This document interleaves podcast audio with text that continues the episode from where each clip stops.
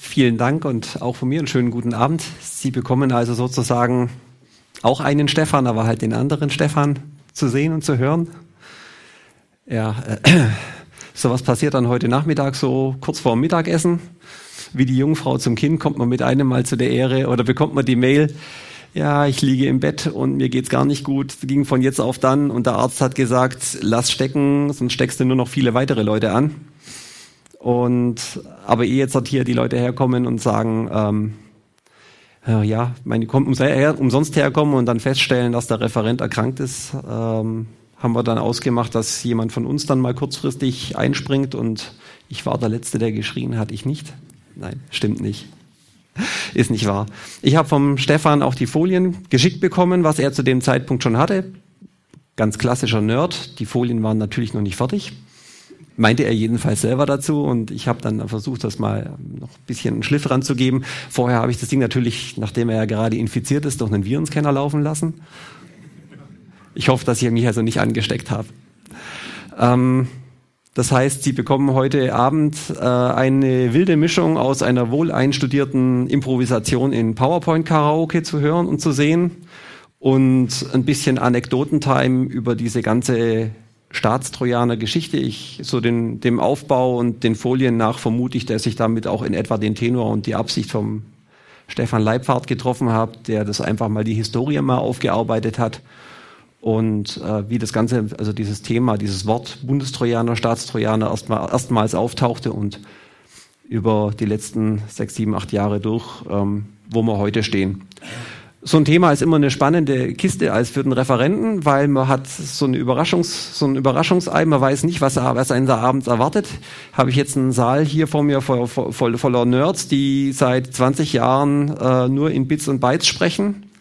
Oder haben wir mit dem, mit dem Thema jetzt so die, die ich sag mal, die, die Breite, also nicht das Nerd-Publikum angesprochen, sondern auch die breite Masche, die breite Masse erwischt? Ich habe jetzt den Eindruck, es ist eher letzteres der Fall. Von daher habe ich Glück gehabt, weil die Nerds in der technischen Tiefe hätte ich vermutlich jetzt nicht zufriedenstellen können. Ja, wir drehen die Uhr mal circa sechs, sieben Jahre zurück. Das war so etwa die Zeit, wo das erste Mal darüber diskutiert wurde, wir brauchen einen Bundestrojaner. Ja, das Ganze kam irgendwo in dem, also das Zitat kommt irgendwo aus dem Kontext, ähm, wir ähm, ja die, Anspr Anfra die Anfrage an die Bundesregierung, was tut ihr denn, damit die Bürger sicher äh, sicher im Netz unterwegs sind? Was passiert denn da? Ja, wir werden dafür sorgen, dass noch mehr Menschen in Deutschland, also viele machen es angeblich ja schon, ihre eigene Kommunikation noch sicherer machen. Also eigentlich ist ja schon alles gut, aber wir können es noch besser machen, aber die Politik hat da eigentlich gar nichts zu tun, das kann jeder selber erledigen. Das hieß so für, für uns Techniker, ja, geht mal raus und erzählt den Leuten Ende-zu-Ende Verschlüsselung. Sorgt dafür, dass sorgt dafür, dass ihr, ähm, wenn ihr Daten im Internet verschickt, sei es E-Mail, sei es, wenn man Webseiten besucht, sei es, wenn man chattet, sorgt dafür, dass man, dass jemand, der unterwegs dazwischen drin sitzt, ähm, dass der nicht einfach mithören kann oder möglicherweise die Daten, die unterwegs sind, beeinflussen kann gab viele Geschichten über, hat man, hat man sicher in der Zeitung gehört, wo Leute ähm, um Geld erleichtert worden sind, weil sich jemand in ihr Online-Banking irgendwo zwischengeschaltet hat. Und wenn man die Leute dann gefragt hat, wie konnte das passieren, haben sie irgendwas falsch gesagt. Nein, ich habe alles wie immer gemacht. Ja, da war einmal kurz im Browser dieses eine Bild mit dem Schloss, das offen war. Und aber ich habe dann da mal auf Weiter geklickt und danach sah es alles aus wie immer. Da haben wir also sag mal, Aufklärungsarbeit geleistet und ich vermute mal, damit ist alter Kaffee, kalter Kaffee für Sie, das ist eine alte Geschichte, das würden Sie, hoffe ich mal, nicht mehr machen, wenn Sie Online-Banking betreiben. Und da sagt der Browser irgendwie, das ist komisch, dass man da dann einfach weitermacht. Das hat man einfach in der Presse schon viel zu oft gehört. Ja, des einen freut es, des anderen leid, weil die Technik, die uns normalen Menschen davor schützt, dass jemand die Kommunikation verändert, sich in unser Online-Banking reingrätscht oder unsere privaten oder sehr privaten Chat- und Mail-Nachrichten mitlesen könnte, wenn man das verhindern möchte, ist auf der anderen Seite jemand, der ähm, in eher dunkleren Gefilden unterwegs ist. Und das ist natürlich die, die Kriminellen, sage ich jetzt mal allgemein, die Gangster, wenn die sowas verwenden, dann haben natürlich die Ermittler schlechte Karten. Ja, was machen wir denn jetzt, wenn die Verdächtigen, die Kriminellen, die Gangster, wenn die heute auf Facebook posten oder wenn sie, ähm, ja, was machen wir dann? Facebook hat umgestellt auf immer, immer HTTPS, also die verschlüsselte, das verschlüsselte Webprotokoll benutzen, genauso wie es viele andere große auch gemacht haben. Und dann war es halt mit einem Mal nichts mehr mit der der Ermittler kann, wie, er es vom Telefon gewohnt ist, zwei, die, die, bildlich gesprochen, die Telefonleitungen auseinanderhängen, eins links, eins rechts und dann mithören, was da passiert. Das ging dann von heute auf morgen, ging dann eben nicht mehr. Ja, Ende-zu-Ende-Verschlüsselung kann eben auch der Staat nicht einfach mehr abhören. Ja, da hat man sich gedacht, na ja, dann packen wir das, äh, das Übel halt bei der Wurzel. Und wir schieben da dieses schöne schwarz-rot-goldene trojanische Pferd in den Rechner des Betroffenen. Das ähm, so ein trojanisches Pferd ist technisch gesehen nichts anderes als ein ganz normales Programm, das auf einem Rechner läuft. Es verhält sich halt ein bisschen anders. Ähm, es versucht im Vordergr vordergründig möglichst unauffällig zu sein, also am besten kriegt man gar nichts davon mit. Und das Ding tut dann so Dinge wie in regelmäßigen Abständen ein Foto vom Bildschirm machen, die Tasteneindrücke, die man betätigt, ähm, ähm, ausleiten, Dateien auf der Festplatte suchen, die Daten herunterladen, solcherlei Dinge.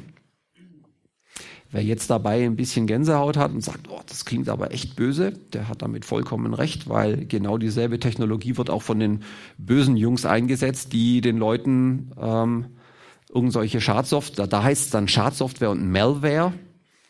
Hier ist es dann der, der Staatstrojaner, beziehungsweise das äh, es gibt noch ein paar weitere schöne Euphemismen, also Remote Forensic Software heißt es dann, ist es gerade das, das, das aktuelle Hypewort, mit dem das Ganze marketingmäßig gut dargestellt wird. Klingt doch super. Remote Forensic Software, englisch, modern.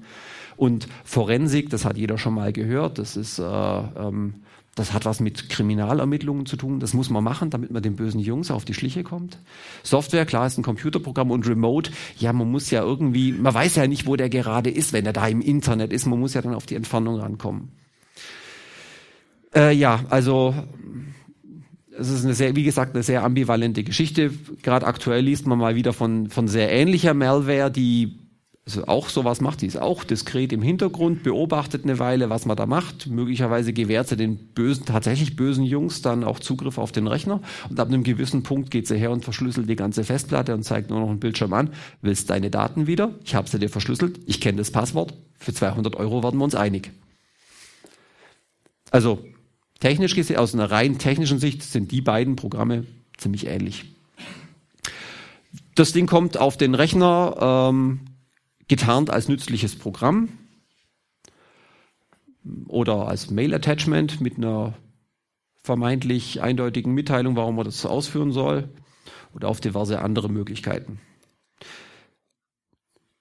Also die Probleme, die die Politik damals hatte, war also einmal die, die, die Gangster, die ähm, haben jetzt nee, nutzen jetzt verschlüsselte Kommunikation. Und dann haben wir irgendwann mal, sind wir erstmalig darauf gestoßen, wir haben da jemanden hopp genommen, der hat sich ähm, widerstandslos festnehmen lassen, wir haben den Computer eingeschaltet und das Einzige, was wir, was der uns fragt, ist ein Passwort.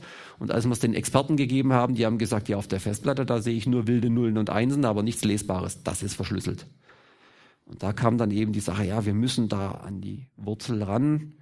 Wir müssen also so ein Programm da aufspielen und dass man, wenn der sich also einloggt, er muss ja, wenn er seine Sachen nutzen möchte, muss er sein Passwort eingeben und dann ist das entschlüsselt und dann haben wir diese Online-Durchsuchung. Also statt der Hausdurchsuchung, wo die Polizisten halt mal äh, anklopfen oder vielleicht auch nicht mehr anklopfen und dann mit dem Zettel vom Staatsanwalt kommen, wie man es im schlechten Fernsehfilm gesehen hat. Wir haben hier die Befugnis, die Wohnung zu durchsuchen und folgende Gegenstände mitzunehmen.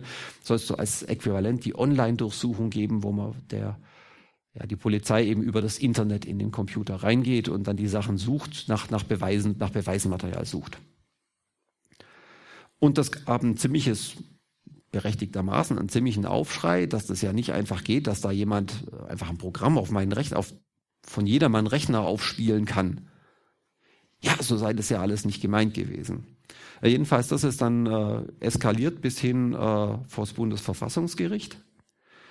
Und das Bundesverfassungsgericht hat dann da 2008 ein, ein, eines dieser, einen dieser, ich sag mal, wegweisenden bis bahnbrechenden Sprüche getan. Es hat nämlich aus den bisherigen, dem bisherigen Grundgesetz, aus einigen der ersten Paragraphen abgeleitet, dass sich zwingend daraus ein weiteres Grundrecht ergibt, nämlich das Grundrecht auf die Gewährleistung der Vertraulichkeit und Integrität informationstechnischer Systeme. Das klingt jetzt so sperrig, ich versuche es mal ein bisschen auseinander zu dröseln. Also Vertraulichkeit, also die, erstmal die Integrität ähm, informationstechnischer Systeme. Das bedeutet, wenn ich mir einen Rechner kaufe und wenn ich da die Original Windows CD reinstecke und jetzt, also ich sag mal, nichts, mich nicht dumm anstelle, also die Bösen haben natürlich immer die Möglichkeit, die Gesetze zu brechen, sonst wären sie ja nicht böse, ähm, kann ich davon ausgehen, dass dieses Gerät unter meiner Kontrolle ist, mir gehört und zunächst mal, wenn ich jetzt, wenn ich jetzt nicht ähm, ausdrücklich sage, ich gebe jemand anderem Daten oder ich gebe jemand, gewähre jemand anderem Zugriff, dann tut das Ding, gehört das Ding mir, die Daten darauf gehören zu mir und ähm, es, es, es, ähm, es manipuliert da auch nicht jemand einfach mal so dran rum. Und Vertraulichkeit, wie gesagt, der Zugriff auf die Daten, was ich auf so einem System speichere, das gehört zu mir und da darf niemand einfach mal so ran, die Sachen auslesen oder möglicherweise sogar verändern.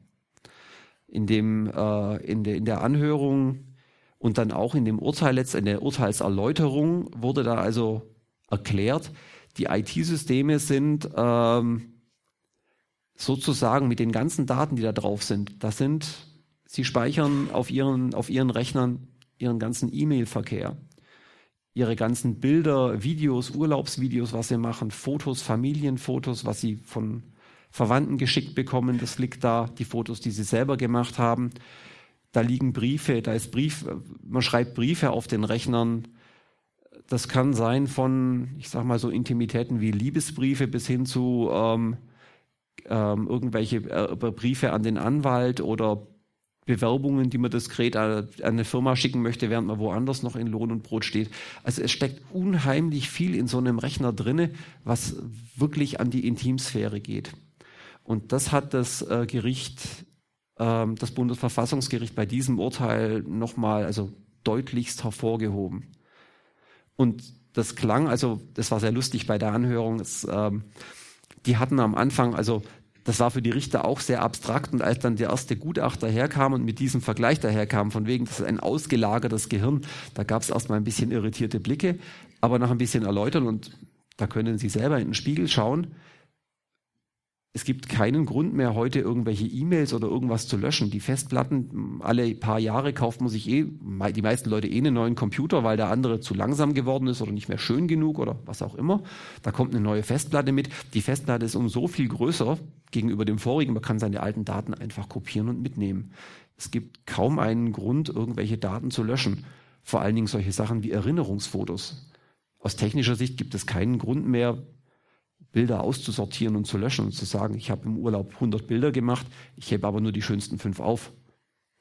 Was das für andere Probleme hat mit den Bilder angucken, ist ein anderes Thema. Aber also es sammelt sich einfach unglaublich viel Daten.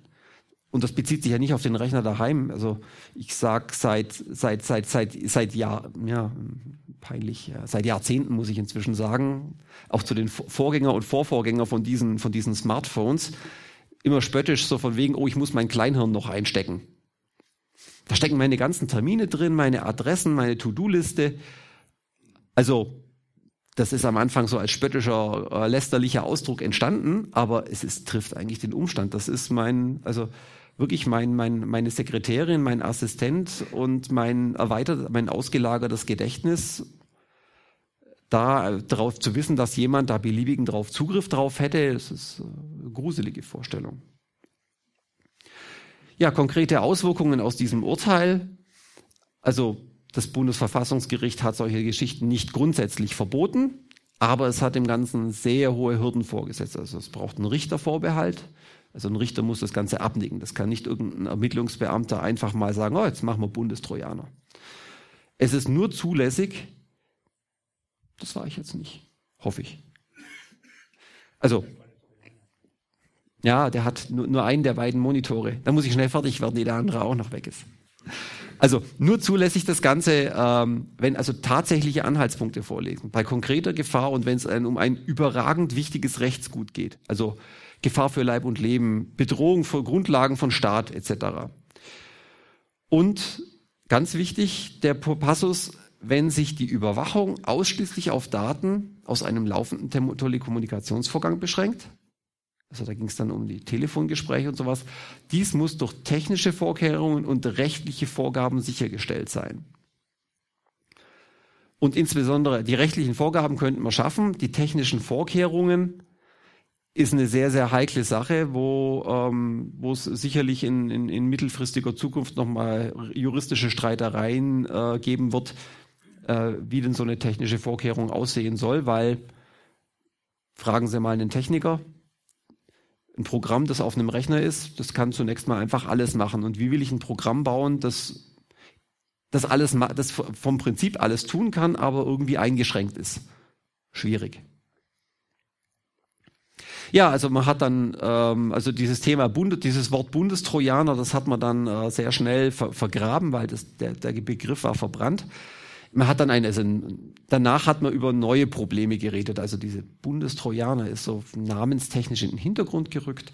Man hat jetzt halt über, wieder von den Kriminellen im Internet gesprochen, aber ja, die haben nicht nur verschlüsselte, verschlüsselte Festplatten oder sowas, sondern die telefonieren auch über das Internet. Und die benutzen da sowas wie Skype. Und Skype verschlüsselt seine Kommunikation und mit einem Mal war der Aufschrei groß. Wir können nicht mithören. Wenn die Gangs, die organisierte Kriminalität miteinander per Skype kommuniziert, können wir nicht mithören. Ganz, schreck, ganz schreckliche Angelegenheit. Wir brauchen, äh, äh, Bundestrojaner dürfen wir jetzt nicht mehr sagen, äh, wir, wir müssen das anders machen. Wir müssen also da abhören, wo es noch nicht verschlüsselt ist, was natürlich wieder der Rechner ist. Wir äh, brauchen, also was vorher am Telefon ging mit der Telekommunikationsüberwachung, wir müssen das an den Wurzel zurückführen. Also brauchen wir eine Quellen-TKÜV. Ein neuer Begriff war gefunden, hurra, wir mussten nicht mehr Bundestrojaner sagen, technisch ist es genau das gleiche, Programm, was auf den Rechner kommt. Und dann eben, wenn die miteinander telefonieren, per Skype oder irgendein anderes Kommunikationsmedium, dann mitschneiden und äh, eben um diese Telekom, diese Verbindung abzuhören. Ja, und also ja, alles in dem Hintergrund von diesem Urteil, wie gesagt, ich blätter nochmal zurück, Technische Vorkehrungen, rechtliche Vorgaben. Ja, rechtliche Vorgaben hat man sich wohl gedacht, ja, das ist, da, da sind wir vorsichtig genug. Es gibt ja auch für Telefonüberwachung gibt es ja auch ähm, entsprechende Vorgaben. Ja, warum die Äquivalenten kann man doch auch für den Rechner hernehmen. Das wird doch dann hoffentlich reichen. Und technisch, äh, ja, ja, wir sollte es je überhaupt so einen so einen Troja, so ein trojanisches Pferd von Staatsseite geben, dann äh, wir, hätten wir das schon richtig gemacht. Also es war nebulös, ob das jetzt überhaupt gemacht wird und wenn ja, wie und so. Und dann gab's äh, Gerüchte und die wurden irgendwie nie ähm, äh, bestätigt oder, oder widersprochen von öffentlicher Seite. Und dann kam im Oktober die Frankfurter Sonntagszeitung. Ich habe da mal ein Anschauungsexemplar mit. Die haben dann so getitelt. Also da reicht's plakativ, um mal die großen Buchstaben zu sehen. Das war die Zeitung, die da kam. Also Chapeau an die, an die Presseabteilung, an, an die Presseleute vom Chaos Computer Club. In der, Son, in der, also in der Zeitung wie der Frankfurter Allgemeinen auf der Titelseite sowas zu platzieren. Und innen drin abgedruckt zu haben, also ein, ein, ein, eine Einlage über sechs oder acht Seiten, die Anatomie eines des digitalen Ungeziefers. Wohlgemerkt, keine Computerfachzeitung, sondern eine Zeitung, die ich, äh, also ich sag mal von jedermann gelesen wird, mindestens. Und die drucken da drinnen über mehrere Seiten Assembler-Code vom Bunde, von, von diesem, Staats, diesem entdeckten und analysierten Staatstrojaner ab haben da also über mehrere Seiten, also die muten ihren Lesern echt was zu. Also es, es gab, fairerweise muss man jetzt sagen, ähm, es gab eine Lese, es gibt eine Leseanleitung dazu, die also, wie ich denke, auch jemanden, also technisch Unbedarften, zumindest mal grob klar macht, ähm, was da drin passiert. Also abgedruckt war natürlich nicht der, der gesamte Code des Dings, das, das hätte vermutlich die, Seite, die Zeitung dann doch großflächig gefüllt. Abgedruckt war so eine der Kernfunktionen von diesem, von diesem Staatstrojaner, der, ähm, wie sich dann so peu à peu, das war also also die, die, folgenden Tage waren, waren sehr amüsant, wenn man die Pressemitteilungen verfolgt hat. Das war also eine Folge von äh, Stolper, Stolpersteinen und Stolperern der, der Pressevertreter der, der, der, von Bund und Ländern und überspezifischen Dementis. Also es war ein, eine wahre Wonne. Also wir haben keinen Trojaner eingesetzt, der dies und jenes macht. Ja, der Zeitung stand ja auch, dass er was anderes macht. Hm. Oder nein, also im Saarland haben wir diesen Trojaner nicht eingesetzt.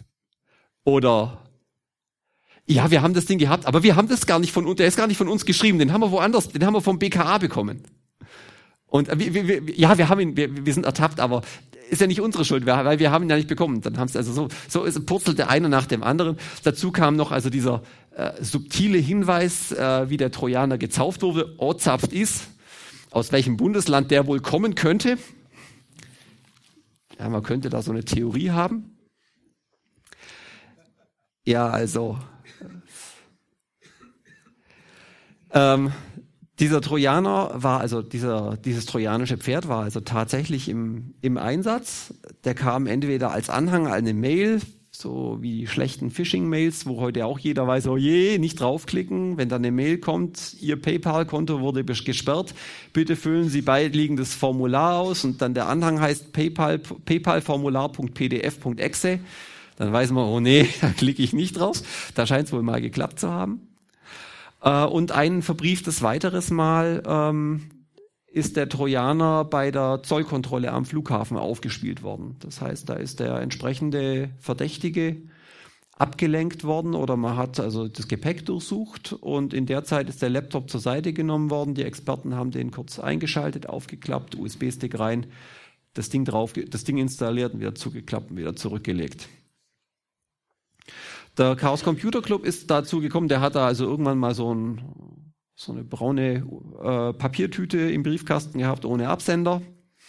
Nachdem er dann mal vorsichtig nachgehakt hatte, gab es dann noch ein, zwei weitere braune, äh, nicht näher beschriftete Briefe, ähm, sowie über, über Anwälte, die gesagt, die dann also einfach, äh, ähm, die dann eine Expertenaussage haben wollten und darüber an den Club herangetreten sind.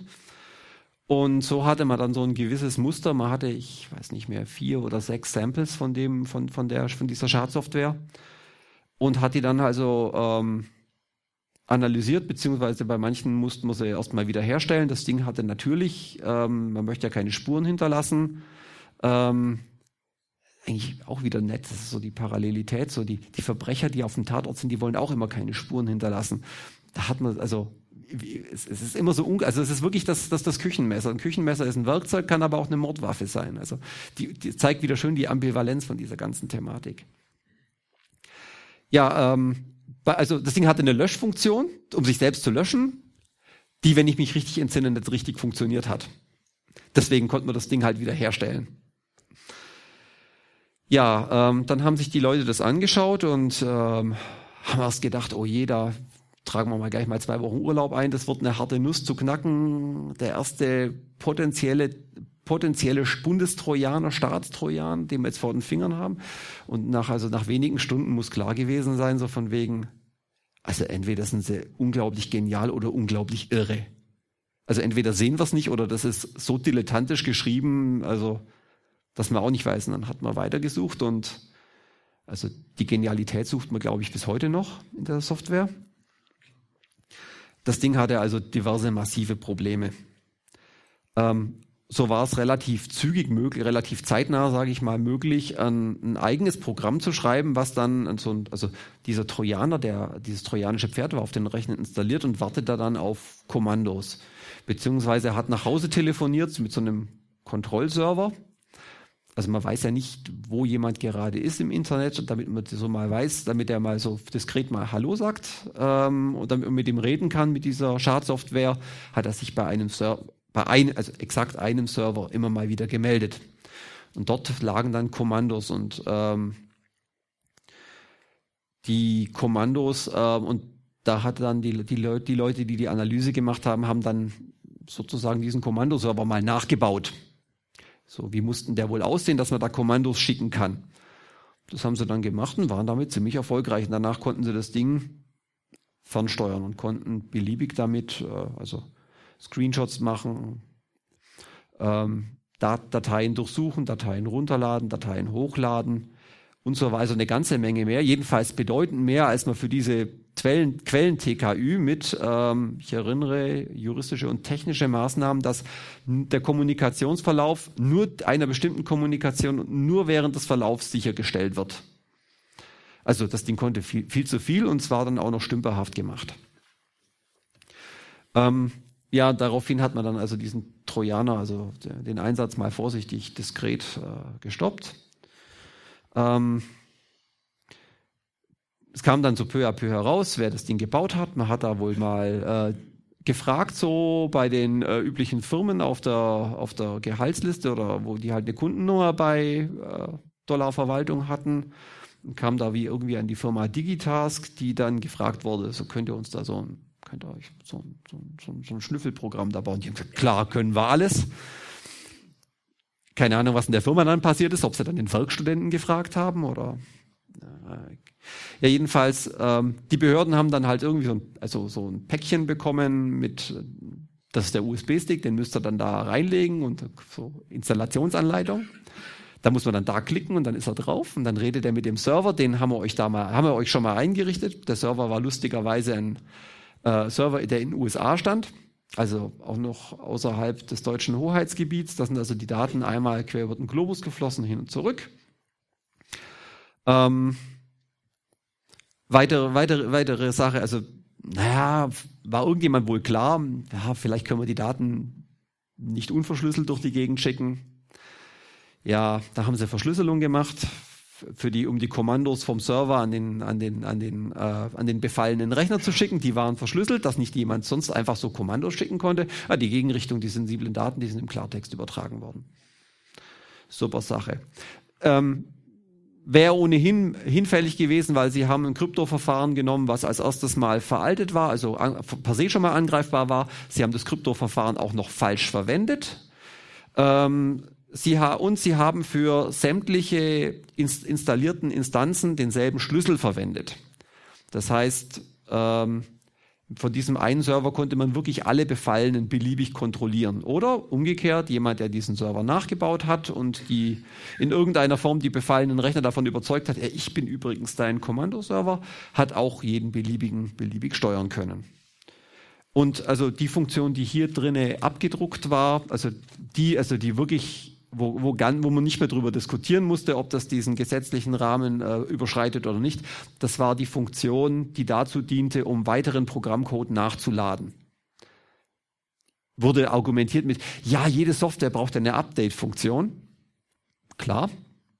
So ein Update kann dann halt auch wieder alles machen. Und genau das war das, der Punkt, der, wo das Verfassungsgericht eigentlich gesagt, ganz klipp und klar gesagt hat, nee, ist nicht. Der Funktionsumfang muss klar limitiert sein schließt so eine Funktion natürlich aus. Weitere Probleme waren dieser Server, ähm, dieser Kommandoserver, wie der die Daten bekommen hat. Es gab keine vernünftige Protokollierung. Oder halt, Moment, Entschuldigung, nicht richtig. Es gab eine Protokollierung, aber man konnte keine Daten mehr löschen danach. Wenn die Protokollierung mal gelaufen ist, ist sie gelaufen. Und dann tauchten da halt mit einem Mal nach dem Gespräch mit dem Co-Gangster halt irgendwelche Intimitäten, die Männlein und Weiblein über den Videochat ausgetauscht haben, auf oder ähnlich Seelenverwandtes. Und dann hat das Gericht dann gesagt, Leute, was macht ihr mit diesen Aufzeichnungen? Das durfte ich. Und dann hieß es nur von den Ermittlungsbehörden, keine Ahnung, die Software kann ich löschen. Ja, also diesen Trojan, dieses trojanische Pferd ist also in der, ach, auf den Quelltext hatten sie auch, es gab auch keine Möglichkeit zu, also ist so unglaublich vieles, unglaublich haarsträubendes in dem Kontext passiert. Also es, ähm, die Behörden, die das beauftragt haben, haben danach, wie gesagt, ein Päckchen bekommen. Das ist es. Die hatten keine Möglichkeit, mal nachzukontrollieren, tut es das, was wir wollen, tut es nur das, was wir wollen oder kann es noch mehr, hat es Hintertüren. Ging alles nicht, weil den Quelltext haben sie nicht bekommen. Und dann auf, na, auf Nachhaken dann, ähm, als, da, als das im, in der Presse hochging, äh, hat man dann mal vorsichtig nachgefragt, so, äh, liebe Firma, wir würden da gerne mal äh, den Quelltext anschauen von dem Programm. Dann hieß es erst, nee, machen wir nicht. Und danach hieß es im zweiten Schritt, naja, können wir schon machen, aber der Quelltext verlässt, äh, in der Lizenz ist nicht vereinbart, dass der Quelltext rauskommt, dass ihr den selber verwendet. Ähm, der bleibt bei uns, ihr dürft jemanden schicken. Wir setzen einen äh, Experten von uns äh, als Babysitter nebenhin, der hat einen Stundenlohn von einem, wenn ich mich richtig entsinne, deutlich dreistelligen Eurobetrag. Und dann dürft ihr euch den Quelltext anschauen, aber ihr müsst vorher noch so ein Non-Disclosure Agreement unterschreiben, dass ihr niemandem davon erzählt, was ihr da gesehen habt. Super.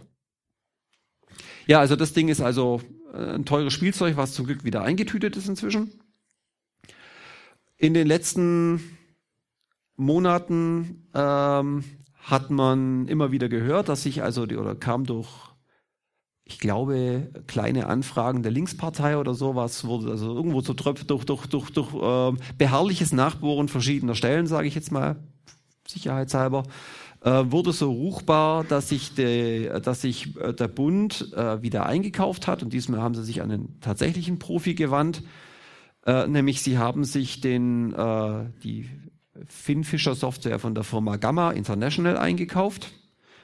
Und damit einem nicht nochmal dasselbe passiert wie schon mal, dass einem vorgeworfen wird, niemand hat das Ding angeschaut, hat man eine andere Firma, nämlich die Firma CSC, dazu beauftragt, äh, da ein Review durchzuführen die haben dann aber wohl angeblich auch nicht Einblick in den Quelltext an sich erhalten, sondern haben so eine funktionale Prüfung gemacht. So tut das Ding das, was es soll.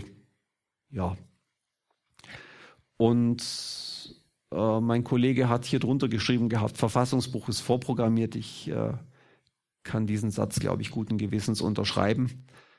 Diese Finfisher Software, wenn sie die tatsächlich einfach von der Stange gekauft haben, die ist ähm, bekannt inzwischen. Ähm, die ist an ganz anderen Stellen im Einsatz gewesen. Also nicht in Deutschland, nicht in Frankreich, nicht in England, sondern in äh, so äh, rechtsstaatlich funktionierenden Demokratien wie, äh, wenn ich mich richtig entsinne, Ägypten, Tunesien, Syrien, jeweils vor der Revolution von den entsprechenden Regimen. Ähm, und das Ding kann natürlich bedeuten mehr als so ein bisschen Quellen-TKÜ machen, wofür jetzt hat ja, worüber ja hier geredet wurde.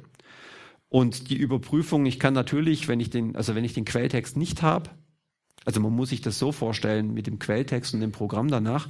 Der Quelltext ist sozusagen so eine Art, so eine Art Kochrezept. Das arbeite ich dann, das arbeitet ein Koch ab, nimmt die Zutaten dazu und am Ende kommt dann, ähm, keine Ahnung, leckerer Kuchen raus zum Beispiel.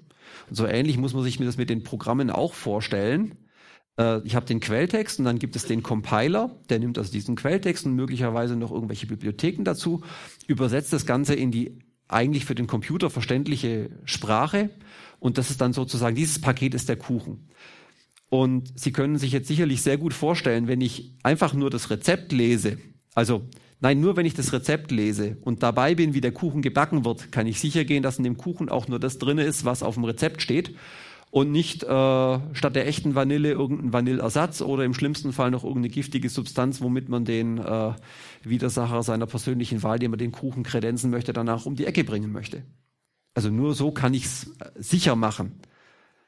Umgekehrt, wenn ich nur den Kuchen habe und mir den anschaue und jetzt nicht weiß, nach was ich suche, also die Forensiker haben jetzt natürlich wieder die Möglichkeit, sagen, ah, wir haben den Tipp bekommen, der Kuchen ist mit Arsen vergiftet. Dann kann ich natürlich jetzt gezielt danach suchen und Tests machen. Aber wenn ich einfach nur einem, einem, einem Kriminologen einen Kuchen hinstelle und sage, ich habe keine Ahnung, ob er giftig ist, ob es eine getarnte Bombe ist oder was auch immer, guck doch mal, dann wird er auch mit den Schultern zucken und sagen, jo, ich kann jetzt mal ein paar Tests machen auf die üblichen Verdächtigen oder so, aber wenn die alle negativ sind, kann ich auch nur sagen, ja, wahrscheinlich ist nichts. Die üblichen Verdächtigen waren es nicht. So ähnlich ist es mit den Programmen auch. Wenn ich nur das Programm, also den Kuchen vor mir habe und dann schaue, ob der so funktioniert, wie er in der Anleitung steht, das entspräche so der Abbildung im Rezept. Also er ist rosa, er hat offensichtlich einen Zuckerguss und er hat irgendwie hübsche Perlen drauf bekommen. Ja, also das ist so das Äquivalent. Ich denke, Sie sehen schon, das ist einfach schwierig. Daraus kann man nur sehr, sehr wenig sagen, ob das Ding irgendwelche Zusatzfunktionen hat oder irgendwas tut, was nicht ganz so ist, wie in der Anleitung steht. Und von daher ist die Kollision mit dem, was das Bundesverfassungsgericht da 2008 vorgegeben hat, also abzusehen. Im Übrigen haben sich die, hat sich da unsere äh, geliebte Bundesregierung mit diesen beiden Firmen Gamma und CSC zwei echte Früchtchen ausgesucht. Über die Firma Gamma kann man mal, ähm, die Folie stammt jetzt noch von meinem Kollegen, ähm, ist eine Firma, ist, im Großen und Ganzen kann ich das bestätigen, ist in München, äh, beliefert bevorzugt staatliche Institutionen. Kann man sich ja vorstellen, mit dieser ganzen Schadsoftware, wenn man da mit Privatleuten Geschäfte macht, was werden die damit wohl machen wollen? Dann ist man ganz schnell im Bereich von, äh, von Bandenkriminalität und ähnlichen mafiösen Strukturen. Äh, mit denen wollen die keine Geschäfte machen, also bleibt als sinnvolle Kundschaft eigentlich nur noch irgendwelche Staaten übrig oder staatliche Stellen. Ähm, wie schon erwähnt, beliefern gerne auch mal naja, andere Staaten halt, weil Software ist momentan im Gegensatz zu irgendwelchen Waffen oder sowas nicht exportreguliert. Ist im Prinzip ja, im Prinzip ja gut, dass man Programme verkaufen kann, wo man mag, wie man mag, aber insbesondere Software, die spezialisiert ist auf solche Geschichten, dass es da keine Regulierung gibt, das, das halte ich doch schon für moderat skandalös. Vor allen Dingen, wenn man vergleicht, dass wir vor ziemlich genau zehn Jahren das große Theater hatten, da hieß es dann, oh, die Sicherheit im Netz und sowas, wir brauchen einen Anti-Hacker-Paragraphen. Den haben wir damals bekommen, das ist zum Glück ein Papiertiger geworden, ansonsten hätte der auch eine halbe Industrie mal kurz ausgelöscht, nämlich die ganze Sicherheitsindustrie, weil dieses Gesetz hat verboten, also da hat man ein Gesetz gemacht, das verboten den Besitz, Weitergabe, Verkauf, Erstellung etc., die ganze Bandbreite von Programmen, deren einziger Einsatzzweck es ist, in irgendeiner Form Angriffe zu machen. Jetzt kommt wieder der Vergleich mit dem Küchenmesser. Klar, mit dem Küchenmesser kann ich jemand erstechen. Aber dieses Küchenmesser ist ein Werkzeug, genauso wie diese Angriffsprogramme, sage ich jetzt mal, das war ein sehr weit gefasster Begriff übrigens. Also da zählten auch so Scan-Programme, die einfach nur geguckt haben, wen habe ich denn hier vor mir, die noch gar nichts gemacht haben, sondern die einfach mal so, so ein bisschen Lageerhebung gemacht haben, die zählten da auch drunter. Ähm, die sind für, für Leute, die in der Security-Branche tätig sind und äh, abprüfen sollen, also die den Auftrag bekommen von Firmen, hey, schaut euch bitte mal unser Netzwerk an, dass wir da keine Schnitzer haben und dass das soweit sicher ist. Für die ist so ein Ding täglich Brot. Das ist da halt im Handstreich mit verboten worden. Und ja, und dann ging es rum und um. Ja, so war es doch alles nicht gemeint. Ich glaube, das Gesetz ist nie zum Einsatz gekommen. Aber Fakt ist, dafür haben wir ein Gesetz. Für solche Sachen haben wir nichts. Und ähm, das Ding ist dann eingesetzt worden von den entsprechenden Regimen eben gegen die ganzen oppositionellen Bürgerkriegsaktivisten und so weiter und so fort. Und ähm, wie man leider aus den erfahren musste, sind die da mit den entsprechenden Dissidenten alles andere als zimperlich umgegangen. Schlägt, biegt jetzt ein bisschen vom Thema ab. Ich weiß die, die Geschichte von jemandem, der den Leuten damit, also in äh, Tunesien oder Tunesien und Syrien geholfen hat, dass die mit dem, die haben, also die Regime haben irgendwann ja auch das, das, das Netz mehr oder weniger komplett gekappt. Sie haben es erst überwacht, dann große Teile gekappt. Da habe den Leuten Möglichkeiten gegeben, trotzdem anonym ihre Informationen nach draußen zu bringen, ihre Nachrichten nach draußen zu bringen, Lageberichte, Fotos, kurze Videos und so weiter und so fort. Und ähm, derjenige, also dieser Aktivist, der denen geholfen hat, die haben ganz verrückte Sachen gemacht. Die haben, als die, das Internet in, zum Beispiel in Ägypten komplett gekappt war, haben die Pakete geschickt mit Modems haben hier in Deutschland und Europa Spenden gesammelt, Modems, alte, diese alten Dinger, Trellerpfeifen, die, die heute keiner mehr nutzen möchte, weil sie so unendlich langsam sind, haben die dort an Hotels und, und weiß nicht wen geschickt, dass die dort wieder, und haben, äh, äh, also an, haben die dort verschickt, haben per Fax an Hotels und alle Faxnummern, die sie kriegen konnten, Listen geschickt mit Telefonnummern, mit Einwahlknoten in Europa, wo die sich mit dem Modem wieder einwählen konnten, um wieder Internet zu haben, um wieder kommunizieren zu können. Ja, jedenfalls, der hat einmal berichtet, wie er im Kontakt, im, im Kontakt mit einem dort stand, mit einem, der halt auf der schwarzen Liste stand und der hat dann halt live noch gesehen, wie sie, ja, also sie haben ihn nicht lebend aus dem Zimmer rausgebracht. Ja, und mit solchen Leuten wird hier und also mit solchen Leuten wird da Geschäfte gemacht. Ähm, das kommt der Punkt endgültig mit der PowerPoint-Karaoke.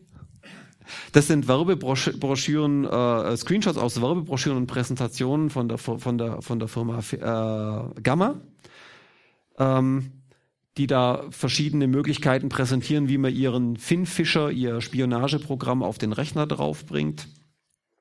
Das heißt, ich ähm, schaue mal, ob ich die Präsentation kurz wegbekomme und nachher an der Stelle wieder einsteige. Ich habe von denen ein Werbevideo mitgebracht. Ähm, in dem Video geht es darum, also ziemlich exakt die Situation, die ich vorhin beschrieben habe mit dem, mit dem Staatstrojaner. Der Mensch ist beim Zoll und äh, der Laptop ist für einen kurzen Moment un, un, unbeaufsichtigt. In, der, in dem Video wird dargestellt, der Mensch ist kurz in der Kaffeepause, hat den Rechner eingeschaltet gelassen, aber er ist ein vorsichtiger Mensch. Er hat das Ding mit einer Bildschirmsperre, mit einem Passwort geschützt und der Rechner ist wahrscheinlich auch die Festplatte ist komplett verschlüsselt. Das heißt, wenn ein Ermittlungsbeamter jetzt den Rechner ausschalten würde oder neu booten würde, also ja die eine Möglichkeit, ich habe einen Rechner, ich kann jetzt komme nicht ran, weil er mich nach einem Passwort fragt. Die eine Möglichkeit ist, um ranzukommen, ich stecke irgendwie eine, eine Betriebssystem-CD von mir rein und ich drücke mal auf Reset und dann fährt mein Betriebssystem hoch und dann komme ich ja an die Platte ran. Das bringt mir nichts, wenn die Festplatte verschlüsselt ist, weil dem Moment, wo ich den Reset mache, ist der Schlüssel weg. Und die zeigen hier ein äh, Beispiel, wie man äh, mit einer über einen Winkelzug trotzdem vollautomatisch, der Ermittlungsbeamte muss gar nichts können. Der, das ist wie im schlechten Film, er steckt ein Kästchen ein und dann passiert die Magie von alleine.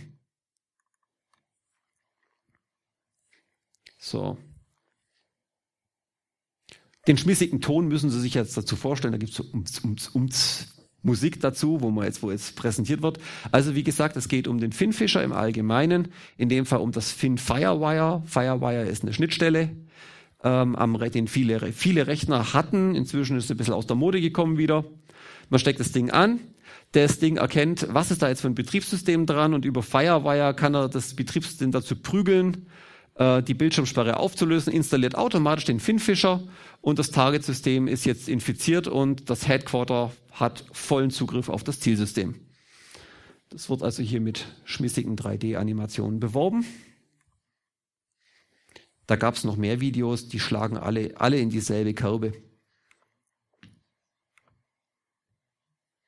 Ja, hier ist eben Beispiel, Beispiel eben über einen USB-Stick. Man steckt einen USB-Stick rein, ähm, über einen bootbaren USB-Stick. Ja, äh, anständig wie so ein, so, so, so ein Ding ist, das ist natürlich ähm, äh, es ist versucht, also automatische Ausführung auf die, dieser USB-Stick sorgt für eine automatische Ausführung auf den verschiedensten Windows-Betriebssystemen. Ähm, kann versuchen, durch einen Neustart des Systems äh, vom USB-Stick gestartet, das Ding automatisch zu installieren. Ähm, und behauptet in irgendeiner Form, so, dass es sogar in der Lage ist, ähm, Rechner zu infizieren, die ausgeschaltet sind und mit einem sehr populären Festplattenverschlüsselungsprogramm namens TrueCrypt verschlüsselt sind, äh, infizieren zu können. Ähm, Webbrowser kann man damit auf, also die, wie gesagt, Gamma hat eine, eine, eine große Palette von, äh, von, von, von Features, was, was, was das alles kann. Browser in verschiedenen äh, Spielarten können infiziert werden. Also wenn jemand, man schickt den Leuten dann äh, einen Link oder sagt ihnen, schickt ihnen einen Brief, der vermeintlich von einem guten Bekannten kommt, der hat da geschrieben, ach ja, geh doch mal auf die Webseite, das ist ganz wichtig für unsere gemeinsame Sache oder es ist einfach nur cool oder was auch immer. Und dann geht er auf die mit, den, mit diesem Finfly Web präparierten Webseite und schwuppdiwupp hat er den, den, den Finfischer bei sich auf der Seite. Ja, und wie es sich gehört, die Leute haben heute alle nicht nur Rechner und Laptops, sondern auch Smartphones und Tablet-PCs. Dann gibt es auch diese ganze äh, FinSpy-Geschichte äh, für, für die diversen Mobilgeräte. Also eine, ja, eine Firma, die sich also definitiv genau auf diese Art Produkt, Produktlinie spezialisiert hat und damit Geschäfte macht. Da hat sich das BKA jetzt mal prophylaktisch mit einer Handvoll Lizenzen von diesem, genau diesem Produkt mal eingekauft. Die andere Firma, die erwähnt war, die dieses Code Review gemacht, oder die, also nicht Code Review, aber die, die funktionales Review von dieser Software gemacht hat, ist die Firma CSC. Die Firma CSC ist bei den, Recherch, den Recherchen der letzten Monate dadurch aufgefallen, dass sie eine sehr enge Zusammenarbeit mit dem amerikanischen Geheimdienst NSA pflegt. Die Firma CSC hat alles Mögliche gemacht für die Bundesregierung, unter anderem ähm, äh, hat sie, ich, mit dem durchgeführt bin ich mir jetzt unsicher, aber sie hat zumindest organisiert Gefangenenflüge der CIA, also Leute irgendwo mitgenommen, äh, woanders umgeladen und dann in Guantanamo abgeladen. Ähm, und die Firma CSC ist ganz dick dabei im Beratergeschäft für uns, äh, unsere geliebte Bundesregierung. Ähm, hat da also fleißig ähm, äh, ihre äh, mit, ist mit Rat und Tat zur Seite gestanden bei solchen Projekten wie der DE-Mail, der elektronischen Akte für Bundesgerichte, ähm, dem Regierungsnetz für verschlüsselte Kommunikation und auch der, bei dem e, bei dem E-Perso, der uns jetzt peu à peu jeden von uns beißt, weil der neue Personalausweis, wenn man einen neuen brauchen, teurer ist und wir hochnotpeinlich gefragt werden, ob wir unsere Fingerabdrücke abgeben wollen, wenn wir einen neuen Personalausweis wollen. War übrigens ein lustiges Gesicht, als mich die die äh, Bedienstete, als ich das neulich habe machen dürfen, ähm, gefragt hat, wollen Sie Ihre Fingerabdrücke abgeben? Und ich geantwortet habe, nee, ich hätte sie gern behalten. Hat ein bisschen irritierte Blicke gesorgt. Danach hat sie auch lachen müssen, als der Groschen gefallen ist. Ja, also wie gesagt, ähm, eine äh, Firma äh, im Dienste lupenreiner Demokraten oder so, so ähnlich. Also man man kann sich jetzt grob aus, also wenn man sich die E-Mail zum Beispiel, wenn man sich das Beispiel anschaut, die E-Mail wird dem Bürger ja verkauft als, das ist die sichere und Dokument, die, die, ähm, die juristisch belastbare und sichere E-Mail-Funktion, holt euch eine e E-Mail-Adresse und alles ist gut. Und wenn man das Ganze mal technisch auseinander nimmt, dann bleibt eigentlich als einzig, also als logische Folge eigentlich nur noch übrig, die E-Mail dient als Industrie, Förderung der, der, der einheimischen Industrie weil endlich hat sich der Traum verwirklicht und man kann wieder Briefmarken auf E-Mails kleben. Kein Witz, eine E-Mail kostet 39 Cent, wenn ich die Preisliste richtig im Kopf habe. Löst die Spam-Problematik, zugegebenermaßen, aber das ist vielleicht auch der einzige Vorteil. Und das Ganze tut man unter Erhaltung der Abhörbarkeit. Weil das ist auch so eine merkwürdige Geschichte, die sich da entwickelt hat. In den 90er Jahren hat, ist Deutschland vorgeprescht und hat wirklich innovativ ein Signaturgesetz, ein digitales Signaturgesetz erlassen. Ähm, das Problem war, die haben es eigentlich zu gut gemeint. Sie haben die Hürden, die sie da, die technischen Hürden, die sie da ge gelegt haben, die waren für die damalige Zeit einfach zu hoch. Es gab die Geräte noch nicht. Es war faktisch unmöglich, damit vernünftig irgendwie eine E-Mail oder sowas zu signieren. Aber wenn man das aus heutiger Sicht anschaut, technisch haben sie da eigentlich so ziemlich alles richtig gemacht. Ende-zu-Ende-Verschlüsselung, niemand, der zwischen groß zwischendrin ist, also viele Dinge, den, den, den Schlüssel, also sozusagen das Gerät, das die Unterschriften macht, nicht auf dem Rechner drauf, sondern zwingend auf einer Smartcard, auf einer, also auf einem, so, eine Smartcard ist eigentlich nichts anderes als ein, ein Kleincomputer mit einem ganz speziellen Zweck, der, und dieser Schlüssel verlässt nie diese Karte, sondern die wird mit dem Rechner verbunden. Der Rechner schickt der Karte die Information rüber, unterschreib mal bitte diesen Brief. Dann sagt die Karte, beziehungsweise das Gerät, wo man sie reingesteckt hat, lieber Benutzer, möchte jemand, da möchte, da soll ein Brief unterschrieben werden, willst du das wirklich? Sag mal ja. Wenn du es wirklich möchtest, dann gib mal deinen, deine PIN ein, deine sechsstellige. Und erst dann ist die Unterschrift passiert. Also das sind viele Sachen gewesen, die eigentlich richtig gewesen sind. Und jetzt kommt man daher und macht da DE-Mail. Das wird einem verkauft als, es ist kompatibel. Für den Benutzer ändert sich gar nichts. Er kann weiter über den Webbrowser mit, mit seinem, äh, auf einer Webseite E-Mails schreiben, nur mit dem Unterschied, dass die jetzt halt eben juristisch belastbar sind dass man, wenn man sich so eine E-Mail-Adresse macht, sich dazu verpflichtet, alle drei Tage seine Mailbox zu leeren. Also auch im Urlaub zum Beispiel. Das steht im Kleingedruckten irgendwo ganz unten drin. Ah, ja. Aber wie gesagt, ich weiß nicht, welchen Anteil CSC daran gehabt hat, aber also das so nebeneinander stehen, was die sonst so machen und so, es sieht einfach alles komisch aus. Ja, stellt man sich dann irgendwann die Frage, also bei, zumindest bei Gamma, äh, bei, bei, wie gesagt, bei, äh, äh, bei den Leuten, die da diesen hier gebaut haben, diesen Staatstrojaner, das war also keine Ahnung, der Werkstudent oder wer auch immer, aber das war jetzt nicht der, der, der Könner.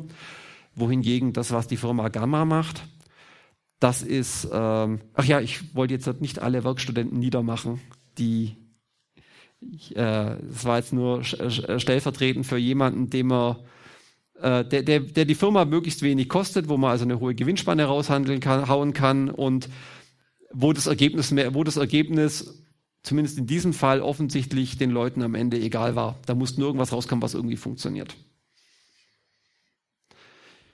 Ja, äh, bei der Firma Gamma sitzen Leute, die ihr, ihr, ihre Sache verstehen, ihr Fach verstehen und zwar so richtig verstehen. Also diese ganzen, diese ganzen Exploits, also diese ganzen Angriffsmöglichkeiten, die wir jetzt halt auf den Folien da gesehen haben, ähm, da ist jede für sich schon durchaus ausgefuchst. Man kann zwar, also ich sag mal, als ambitionierter Laie sich die Dinger, viele davon gibt es so oder so ähnlich, gibt es Dokumentation im Netz und wenn man bei manchen hat man Glück und es gibt irgendein Programm und wenn man da als ich sag mal, ambitionierter Laie lang genug rumspielt, wird man das eine oder andere vielleicht auch zum Fliegen bringen. Aber was die machen, das sind ja Geräte, die das Ganze vollautomatisch machen und diskret machen, ohne dass sie dabei irgendwas kaputt machen oder irgendwelche Spuren hinterlassen. Und auch die Software danach, dann diese, diese Hintertüren-Software, die installiert wird, ist auch von ihrer Art her so gestrickt, dass sie also alle möglichen Tricks und Winkelzüge benutzt, um vom Betriebssystem Virenscannern oder dem Benutzer nicht entdeckt zu werden. Das sind also Leute, die sich, die in der, in der Materie tief drin sind. Welche Leute fragt man stereotypisch? Ja, fragt man doch mal in der Hacker-Szene nach. Ähm, da unterscheidet sich jetzt, da ist also muss ich mal darauf abheben, dass sich die Kultur der, der Hacker-Szene zwischen, ich sag mal, Deutschland oder, Euro, oder Westeuropa und Amerika stark zu unterscheiden äh, scheint. In, in Amerika gibt es diverse, äh, auch, also wir hatten, der CCC hatte jetzt zum Jahresende den Kongress in Hamburg, so die größte Hacker-Konferenz, europaweit, weltweit, jedenfalls riesig. Wir hatten, weiß nicht, 9000 Leute oder so. War unglaublich cool, unglaublich tolle Stimmung, viele fähige Leute. Ähnliches gibt es in, äh, in Amerika auch. Da gibt es die Black Hat-Konferenz zum Beispiel, DEFCON. Aber vor allen Dingen die Black Hat, wenn ich mich richtig entsinne, ist diejenige, die einen sehr kommerziellen Touch hat. Und da scheuen sich, also da gibt es dann, also wie was von einer, von, einer, von einer Messe oder von einer kommerziellen äh, Veranstaltung her kennt, gibt es das große Foyer, wo die ganzen Firmen sind und die machen, die scheuen sich da nicht dann fleißig Werbung zu machen und Recruitment zu machen. Oder umgekehrt irgendwelche Produkte, die so oder so ähnlich sind, dann auch anzubieten. Die machen da also ganz groß Werbung und äh, die letzten zwei, letzte, mindestens letztes Jahr konnte man mehrfach dann auch den äh, General Keith Alexander, seinerseits quasi der Chef der NSA, äh, dort sehen, der dann also eingeladen war, auf so einen Konferenzen einen Talk zu geben. Und die Leute, die im Saal waren, haben dem Typ zugejubelt. Ich, ich habe mir das Video angeschaut, ich war fassungslos. Einer hat bei der Q&A danach mal, mal, also beim ersten Talk war er noch in Uniform und schick und streng angezogen. An dem anderen Talk, wo den er gehalten hat, war er dann ganz leger im T-Shirt von wegen, hey, wir sind auch die Coolen. Kommt zu uns, wir brauchen fähige Leute, die unser Land beschützen vor den bösen Cyberterroristen. Das war, war die Aussage seines Talks. Und danach hat er ähm, in die Menge gefragt, also gab es noch Zeit für Q&A und äh, diese, na gut, diese Frage-Antworten, die waren, ja, sah sehr durchsichtig. Der Moderator hat gesagt, ja, wir haben die vorher gesammelt und wir stellen die jetzt so der Reihe nach. Ich lese die mal vor. Ja, ganz bestimmt nicht gestaged, das Ganze. Und irgendwo hat zwischen einer aus dem Publikum auf dem, dem Mitschnitt aber noch laut deutlich vernehmbar reingebrüllt. Also als er gesagt hat, so von wegen, also sein Appell war, liebe Leute, kommt zu uns und, und arbeitet für uns und macht das Land sicherer und denkt darüber nach. Und wenn ihr glaubt, dass es nicht richtig ist, was ihr macht, dann solltet ihr doppelt Energie reinstecken in, in, in was wir da tun. Und da brüllte jemand ins Publikum rein, read the Constitution. Und das wäre der Punkt, wo ich vielleicht applaudiert hätte. Im Saal war es mucksmäuschenstill. Und der Alexander, gut, ich meine, das war sicherlich nicht sein erster Vortrag, hat rhetorisch ge elegant ge ge geantwortet. I have, you should so too. Und der ganze Saal hat gegrölt vor Lachen und ich dachte mir, das kann alles nicht wahr sein, ich bin im falschen Planeten. Also das ist die Hackerkultur in Amerika. Wenn das in Deutschland, also wenn auf dem Kongress, ich rede zu viel, dem Bildschirm wird's langweilig, wenn auf dem Kongress in Deutschland, behaupte ich mal, jemand versuchen würde, sowas, so, eine Nummer zu landen, der würde ausge, also er würde nicht eingeladen werden. Wenn er sich dort blicken lassen würde auf dem Podium, der würde ausgebuht und mit faulen Eiern beworfen werden, den es rausschmeißen. der CCC oder, oder ich weiß nicht, ob es der CCC selber war oder jedenfalls eine Künstlergruppe, sage ich mal, eine, eine ähm, Live-Act-Künstlergruppe hat auf dem Kongress, ich, ich habe nur den Bericht gehört, ich weiß es nicht aus erster Hand, hat äh, 500 gefakte äh, Recruiting-Interviews geführt. Also hat Leute versucht, dort anzusprechen, ähm, ja, dafür fürs gute Arbeiten, für den Bund oder sowas oder ja, so, so, vielleicht so eine Firma oder dann oder direkt für BKA oder andere Behörde aus einem anderen Land, haben die da versucht anzuquatschen und ob sie da nicht Interesse hätten und von 500 Leuten haben 499 sofort kategorisch abgelehnt und die anderen beiden haben freundlich lächelnd gesagt, ja, sie, erziehen, äh, sie, sie ziehen es mal in Erwägung und haben halt meine Visitenkarte mitgenommen. Das ist die Hackerszene in Deutschland. Ja, welche Leute sind es dann, die dann bei der Firma wie Gamma arbeiten oder so? Lustig ist, der Firmengründer der Firma Gamma ähm, hat früher mitgearbeitet bei einem ähm, Projekt, das nennt sich Backtrack, inzwischen heißt Kali Linux. Das ist eine, eine CD, ähm, da sind ein Haufen Tools für eben äh, Penetration Tester, Security Researcher, also für Leute, die nach Sicherheitslücken suchen, die ausloten, austesten wollen. Also so der komplette Werkzeugkasten drauf. Das Ding ist in der Szene sehr populär.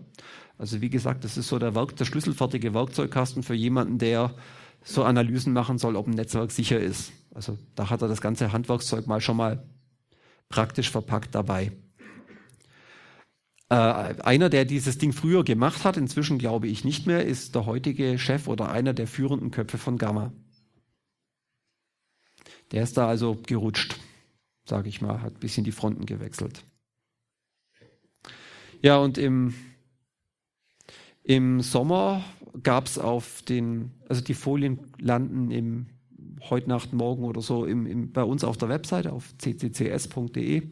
Können Sie sich den Link einmal verfolgen. Da hat jemand, da haben, hat der Club ein äh, Interview geführt, beziehungsweise einen Bericht bekommen von jemandem, der es war nicht Gamma, aber ich glaube eine äquivalente Firma aus der Schweiz, ähm, der dort gearbeitet hat früher und dann ausgestiegen ist und der mal so ein bisschen erzählt, ähm, wie er, wie das denn gelaufen ist. Und da ging halt auch über Freundkontakte und komm, machst du mal mit und die bezahlen gut und hey, und das ist ja eigentlich für die, für die gute Sache.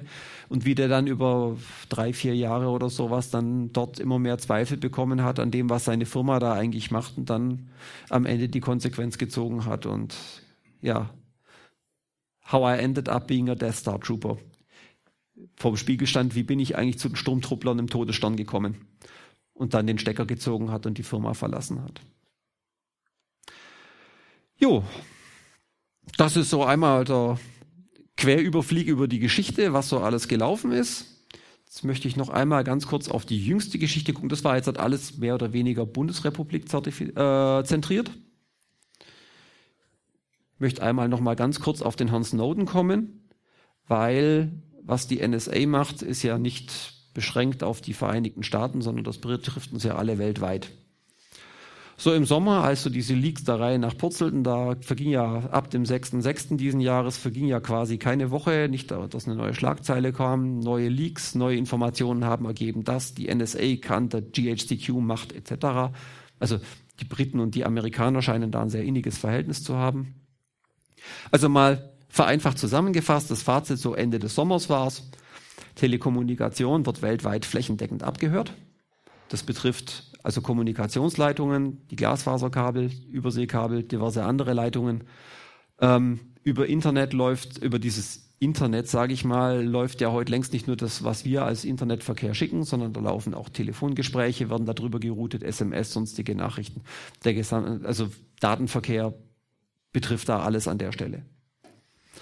Ähm, Daten werden gespeichert, breitbandig. Also die Briten, von den Briten wurde bekannt, die speichern alles, was aus diesem großen Kabel, was da aus dem Atlantik kommt und dann weiter nach Europa gehen sollte, speichern sie mal alles für 14 Tage.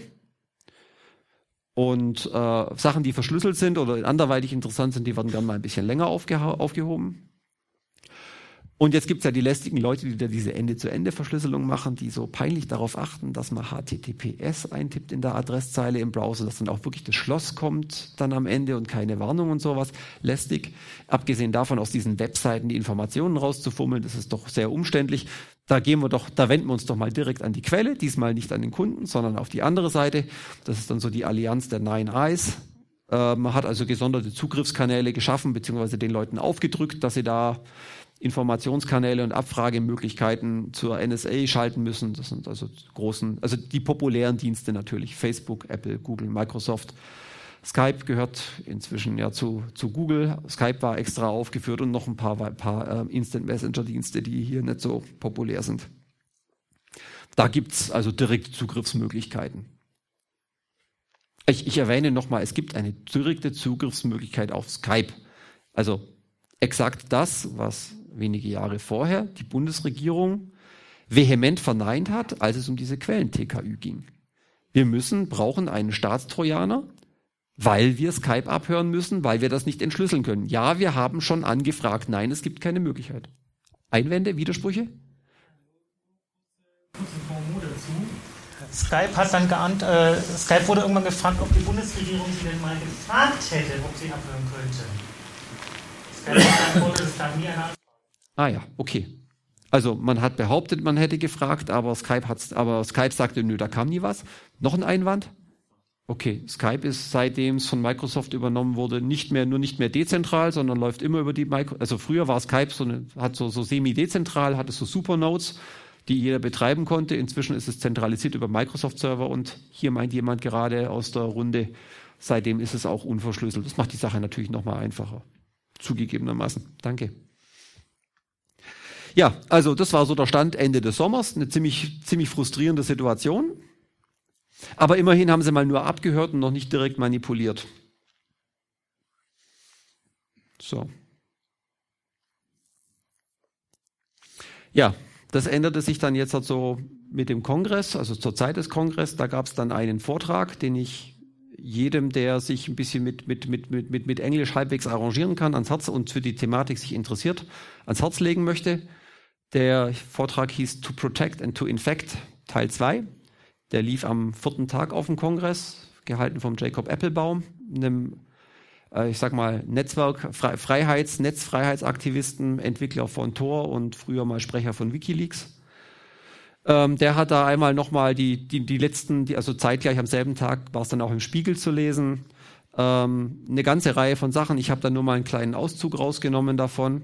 Da ging es um sogenannte Tailored Access Operations.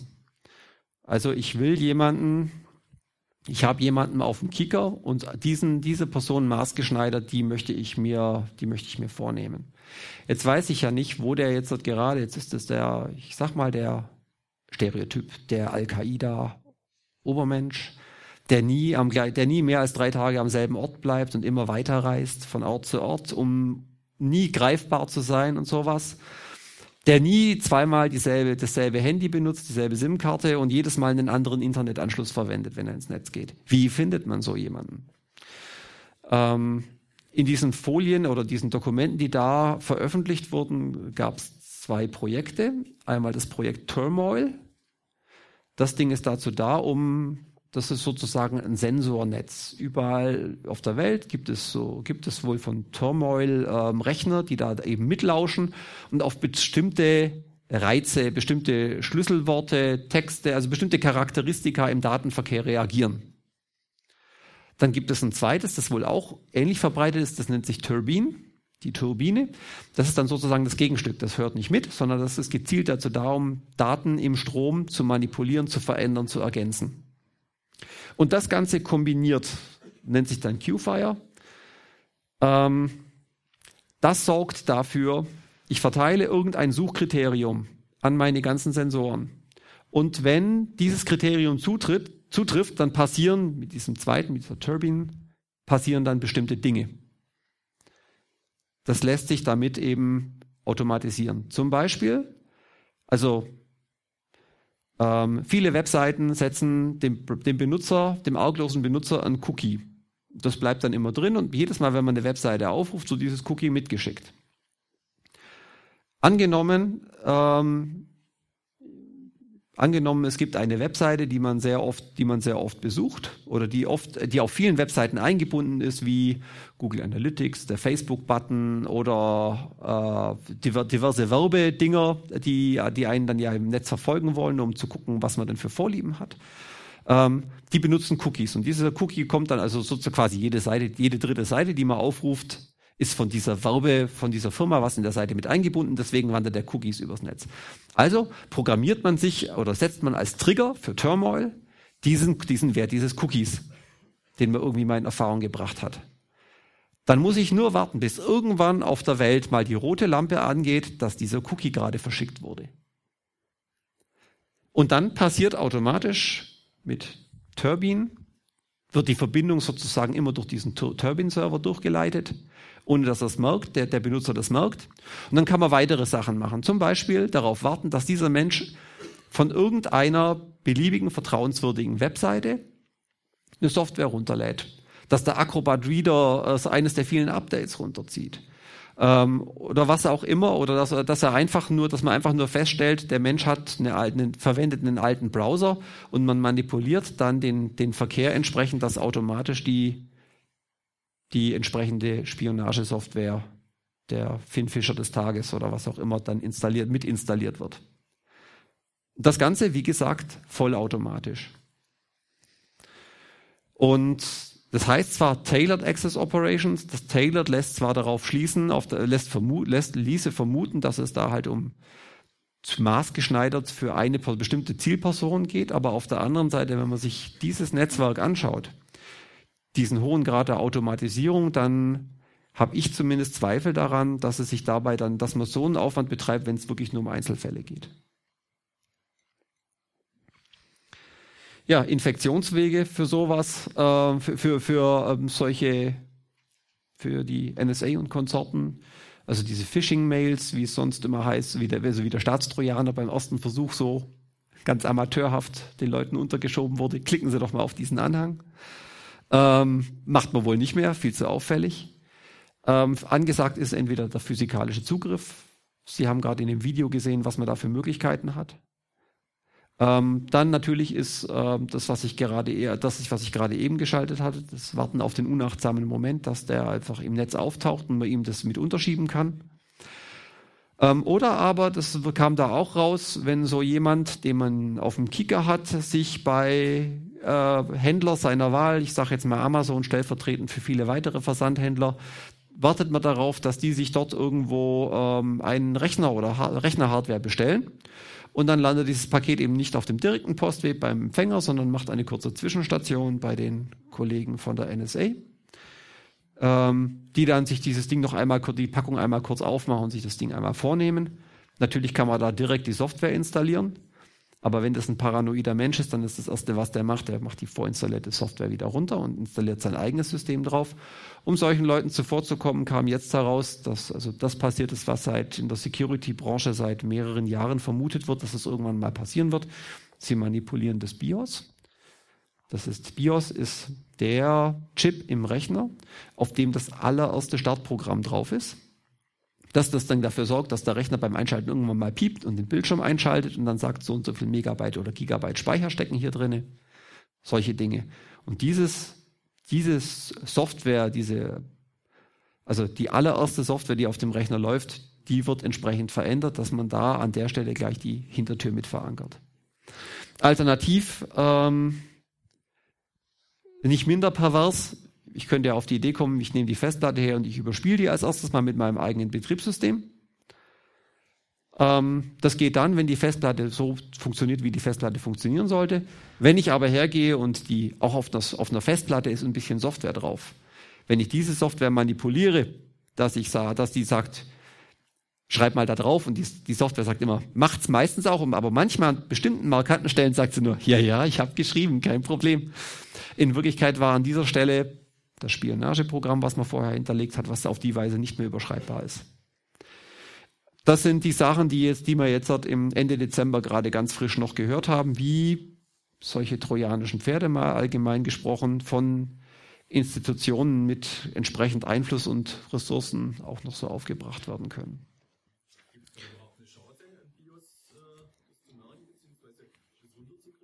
Die Frage ist, ob es eine Chance gibt, äh, wenn das BIOS mal manipuliert ist, das wieder runterzukriegen. Das ist genauso wie, ähm, kann ich einen Virus, habe ich noch eine Chance, einen Virus mit einem Virenscanner zu finden, wenn ich den Virenscanner auf dem infizierten System ausführe. Also in dem Moment, wo das System mal unter, also ein Rechner unter der Kontrolle von dem Programm ist, wenn das Programm gewieft genug ist, kann es immer seine Existenz verbergen. Und auch dementsprechend auch Schreibzugriffe, also wie also beim Virus das Löschen des Virus, wenn man ihn mal gefunden hätte, beziehungsweise analog im BIOS, das Überschreiben des BIOS sagen, ja, ja, ich habe geschrieben, ist alles okay. Aber passiert ist natürlich nichts. Also das Problem ist, wenn mal die Hardware kompromittiert ist, das ist wirklich nochmal, also das ist nochmal eine weitere, eine weitere Schallmauer, die da durchbrochen ist. Da ist man aus, auf Softwareseite und mit normalen Bordmitteln ist man raus. Also ich kann hergehen, ich kann, wenn ich das vermute, ich kann das Ding aufmachen. Ich kann den BIOS-Baustein runterziehen und einen neuen drauf tun. Aber das ist de facto die einzige Möglichkeit, die ich habe.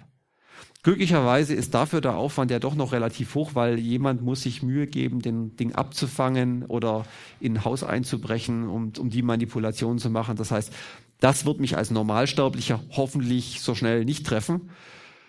Und ich hoffe auch nicht, dass wir ein Gesetz bekommen oder die, die Lobby, die hinter diesen Diensten steht, äh, durchdrückt, dass wir sowas wie sowas als Hintertür per Default drinne haben. Gab es übrigens in der Geschichte auch schon zweimal. Ja? Wie das mit Linux ist. Also es gibt, es, Linux ist ein Betriebssystem wie jedes andere. Linux ist ein Stück Software wie jedes andere. Vielleicht an manchen Stellen etwas gründlicher geschrieben als manche andere. Aber natürlich ist es möglich, auch für Linux Schadsoftware zu machen. Wenn ich, äh, ich weiß jetzt nicht aus dem FF, ob Gamma im Portfolio auch den, den Linux-Pinguin aufgeführt hatte. Es würde mich nicht wundern, wenn. Hanno, ja? Ja, mindestens oder drei Viren, die auf jeden Fall unter Linux liefen. Teilweise, die Informationen sind jetzt fünf Jahre alt oder so, äh, teilweise auf äh, Software beruht haben, die DNS-Server oder so ähnlichen Geschichten. Also die Möglichkeit gibt, und es gibt einige Leute, die schon ausprobiert haben und die auch entsprechende Schadsoftware, sagen wir mal, verbreitet haben. Also es gab. sagen wir mal, dadurch, dass immer noch relativ wenig Leute Linux nutzen, ist es für die, sagen wir mal, Gangster, die eher Gewinnabsicht haben, monetäre Absicht, ist für die kein interessantes Ziel. Und für Geheimdienste, für die ist es eher ein Ziel, als für, sagen wir mal, organisierte Kriminalität. Also bis dato, also ist man bei, bei, bei Linux und bei macOS von Viren und also dieser, ich sag mal, gewöhnlichen Schadsoftware, die, die halt ein, ach ja Gott, was wollen die, was wollen Viren? Die wollen einem, die wollen ein, die, die normalen Viren und Würmer, die wollen das über den eigenen Rechner äh, Spam versenden oder die wollen, die verschlüsseln einem die Festplatte und wollen dafür ein Lösegeld und solche Dinge. Ähm, für die war, für solche Leute war bis dato eben Windows das Primärziel. Erstens, weil Windows äh, einfach ein Schweizer Käse war.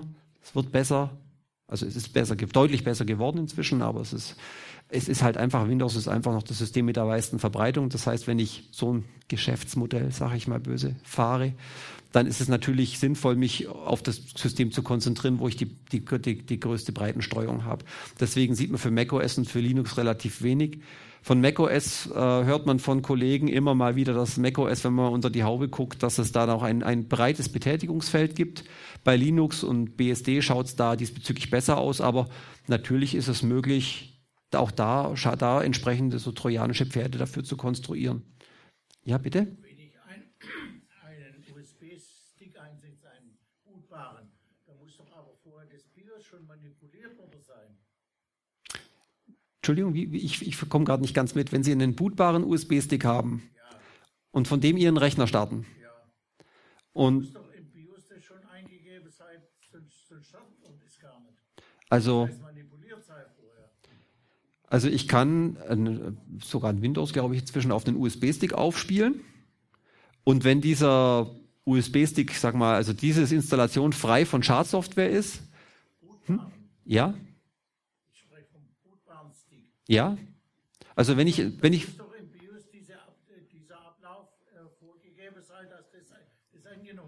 ja richtig, man muss im BIOS ein, das kann man aber in jedem BIOS machen, dass man einstellen kann, ähm, ob man von dem USB-Stick starten möchte oder nicht. Und Ist doch in der Regel nicht so, oder? Das ist unterschiedlich, ob das äh, je nach Rechnereinstellung, ob das standardmäßig drin ist. Viele, bei vielen BIOSen ist die Standardeinstellung boote mal als erstes von der Festplatte und wenn das geht, sei glücklich. Viele sind aber so eingestellt, probier es erst beim CD-Laufwerk, weil möglicherweise muss man ja gerade noch die Installations-CD abarbeiten und dann erst von der Festplatte. Also kommt auf die Einstellungen an, ja. Ja, gut. Ähm, das war also das, was uns da so, ähm, so, so ähm, vorgeführt wurde. So mal der Ausblick in die Zukunft. Das BKA erstellt selbst einen Trojaner für Bund und Länder oder sie kaufen ihn irgendwo ein. Wenn sie es selber machen, dann das ist jetzt eine Sache, wo ich mit dem lieben Stefan gerne mal streiten würde. Er sagt jetzt, hier nächstes Digitask-mäßiges Versagen, wenn sie es selber machen. Ähm, ich bin mir nicht abschließend sicher, ob der BND oder also was da gelaufen ist, ob das ein einmaliger Ausrutscher ist oder ob das, ich sag mal, zumindest im Nachhinein genutzt wurde als, äh, als Twist von wegen, ja, alle halten uns für dumm, aber in Wirklichkeit haben wir doch was auf dem Kasten. Weil die NSA hat mehrfach den BND für seine Kooperation und seine zumindest bei einigen Leuten wohl vorhandenen technischen Leistungen gelobt. Also, hm, weiß nicht. Und wie gesagt, selbst wenn sie es nicht selber machen und sich einfach Leute, also in eine Firma beauftragen oder sich Leute aus einer Firma einkaufen, wenn man sich nur genügend Mühe kriegt, kriegt man die sicherlich auf irgendeine Art und Weise die fähigen Leute her. Ja, äh, wenn man sowas mal hat, wenn es mal da ist, man hat halt einmal die, also angenommen, man baut selber, dann hat man das Repertoire vorhanden, dann ist es natürlich billig, das nicht nur einmal oder zehnmal einzusetzen. Es kostet genauso viel, wenn ich das hundert oder tausendmal zum Einsatz bringe. Das heißt, das ist auch wieder so eine Sache, wenn so ein, so, eine, so ein Ding mal vorhanden ist im Waffenarsenal und es kostet dann nichts mehr, dann verführt es natürlich, sowas einzusetzen. Und da ist dann wieder der Widerspruch zwischen auf der einen Seite ähm, eine Software zu schreiben, die unerkannt bleiben soll, weil, ach, auch so eine so eine äh, Digitask-Anekdote. Es kam dann im Nachhinein raus, dass die versucht, zu getestet haben, ob ihre, äh, ihr, ihr Staatstrojaner jetzt gerade von Virenscannern erkannt wird. Und dann kamen sie auf die tolle Idee, oh, es gibt ja so super diese so, so Webseiten, da kann man das hochladen, von den Virenscannern Herstellern, da laden wir das mal hoch und gucken mal, ob der sagt, gefunden oder nicht gefunden. Die Webseiten haben natürlich gesagt, nicht gefunden, aber auf der anderen Seite, diese Webseiten speichern die Sachen natürlich, weil die niemand, also die wenigsten Leute laden da ohne Grund was hoch, sondern die laden das dort hoch, wenn sie was vermuten. Und danach gehen die Analysten von den Virenscanner-Herstellern her und schauen sich das mal nochmal an. Äh, ist nix, ist nix, ist nix. Das schaut komisch aus. Was ist denn das hier? Hallo Digitask. Also, äh, ja, schrecklich. ja, also wie gesagt, der, der Zielspalt, auf den ich hier raus möchte, ist auf der einen Seite eine Software zu haben, die, die unauffällig arbeiten muss, damit sie funktionieren kann, und auf der anderen Seite dieses, der, eigentlich der gesetzmäßig, gesetzmäßige Vorlage, dass das jemand beurteilen muss. Ja, und weshalb ich jetzt damit ja da nochmal drei Folien lang auf der NSA und diesen Schauergeschichten rumgeritten habe, das ist die Frage. Inwiefern arbeiten die NSA und das Bundeskriminalamt bzw. das Bundesamt für Verfassungsschutz, wie weit arbeiten die zusammen? Und inwieweit gibt es da, also es gab einfach schon Fälle, wo man, wo, wo, also so dieses Hilfst du mir, helfe ich dir gemacht wurde, ja, wir dürfen hier nicht in Deutschland, ja, dann macht ihr doch die Überwachung, wir geben euch dann woanders wieder Informationen. Also so dieses so ein bisschen wird, wird, wird, wird Briefmarken tauschen. Ja, also sowas ist wohl schon gelaufen und es ist halt zu befürchten, wenn die, also die Frage stelle ich mir, die NSA hat da ein, ein reichhaltiges Arsenal, hat das weltweit ausgebracht. Was ist oder inwiefern ist es unseren Diensten möglich, dort auf dem großen oder kleinen Dienstweg nachzufragen, um sowas auch mitzunutzen? Dem Punkt betrifft es uns auch wieder. Ja, Gegenmaßnahmen was können wir tun, einfach um nicht, um nicht Opfer, Opfer von sowas zu werden. Eine Sache sollte ich noch, ich reite ein bisschen auf dem Küchenmesser rum, ich weiß. Aber was den einen, den einen gut nützt, eventuell ist, äh, ist, ist, ist also was den einen als Werkzeugdienst, den angenommen die Ermittlungsbehörden nutzen es wirklich ausschließlich nur, um die schlimmsten der schlimmen Verbrecher zu fahnden. Dasselbe Werkzeug dient auch jemand anderem, einem Kriminellen, um das Gegenteil zu bewirken. Und insofern macht es sich, macht es Sinn, sich mit dieser Thematik der Gesenmaßnahmen zu befassen. Das erste, was uns die NSA gezeigt hat, was die dafür einen Aufwand betreibt, um Sachen ab, Verbindungen abzuhören, und zwar an Stellen, wo eben noch nicht verschlüsselt wurde. Die Fazit, was man daraus wohl ziehen kann, ist, dass die Verschlüsselungstechnik, zumindest die moderne, also keine veralteten Verfahren, sondern State-of-the-Art-Verfahren, funktionieren. Das heißt, benutzen, wo es geht. Das nächste ist ähm, Vertrauens äh, Software und Hardware aus vertrauenswürdiger Quelle. Schlagwort Free and Open Software. Ähm, es ist bis, bis heute ist natürlich immer schwierig, zu, ist immer schwierig zu argumentieren. Man hat zum Beispiel, bei, man hat nach diesen äh, Snowden-Geschichten bei Microsoft mal offiziell nachgefragt, Leute, habt ihr mit denen kollaboriert oder nicht? Gibt es eine Hintertür für die NSA im Windows oder nicht? Und Microsoft sagt natürlich nein. Und entweder es gibt es jetzt tatsächlich nicht oder Sie müssen es einfach sagen. Das Problem ist, Kochrezept, Bäcker Kuchen, wir können es uns nicht anschauen. Wir sehen den fertigen Kuchen und wissen nicht, was drinne steckt. Es ist besser, also man hat zumindest die theoretische Chance und man hofft darauf, ähm, dass äh, einfach viele Leute an verschiedenen Stellen gucken, bei so Dingen wie Linux zum Beispiel oder BSD oder diesen, also diesen freien Betriebssystemen, wo der Quelltext komplett vorhanden ist und wo, ich sag mal, ähm, einfach viele verschiedene Leute da drauf gucken. Natürlich, wenn ich so eine Linux-CD hernehme und die in den Rechner stecke und installiere, das ist auch wieder nur ein fertiger Kuchen. Aber es gibt viele, viele Leute, die das Rezept gesehen haben und zumindest Teile davon gebacken haben und entweder einfach, weil sie es können, weil sie es wollen, das Ganze nochmal an meinetwegen Teilen nachbacken und dann feststellen, ob es das gleiche ist oder nicht. Ähm, oder, andere, oder andere, die eben von vornherein bei dem ganzen Prozess dabei sind und dass der Prozess an sich so transparent läuft, dass man es einfach, dass also man zumindest das gute Gefühl hat, dass es da bedeutend schwieriger wäre, da irgendwas zu platzieren. Updates machen, das ist ja ohnehin die, der, der gute Ratschlag, den man jedem geben kann, wenn er, wenn er mal Software installiert hat, die zugehörigen Sicherheitsupdates auch regelmäßig und zeitnah einzuspielen. Wenn man Software installiert, ähm, eine vertrauenswürdige Kette einhalten. Also es nützt ja nichts, wenn ich hergehe und ich installiere mir mein Windows von der Original-CD Original und bin jetzt guter Dinge, dass da keine Hintertür drin ist. Oder ich nehme mir ähm, die Linux-CD aus äh, einer guten Quelle und installiere die bei mir, vergleiche die noch mit fünf Freunden auf der ganzen Welt, dass es auch dieselbe ist. Wenn dann haben wir alle dasselbe Problem oder sie ist nicht manipuliert. Und wenn ich dann nachher gehe und auf jede x-beliebige, auf eine x-beliebige Webseite gehe, einfach Software runterladen, sie blind installiere. Dann habe ich natürlich nicht viel gewonnen, weil die Software kann mir genauso dieses, dieses trojanische Pferd unterschieben wie die ursprüngliche Installations-CD. Verschiedene Linux-Distributionen sind da ein gutes, äh, gehen da und auch bei BSD weiß ich, ich kenne mich mit der Linux-Welt halt am besten aus, deswegen erzähle ich dieses Beispiel gehen da mit gutem Beispiel voran. Das sind die Softwarepakete, also die liefern, so eine Linux-Distribution liefert ja nicht nur das Betriebssystem an sich aus, sondern auch einen breiten Fächer an, an, an Software, den man sich dann optional zuinstallieren kann.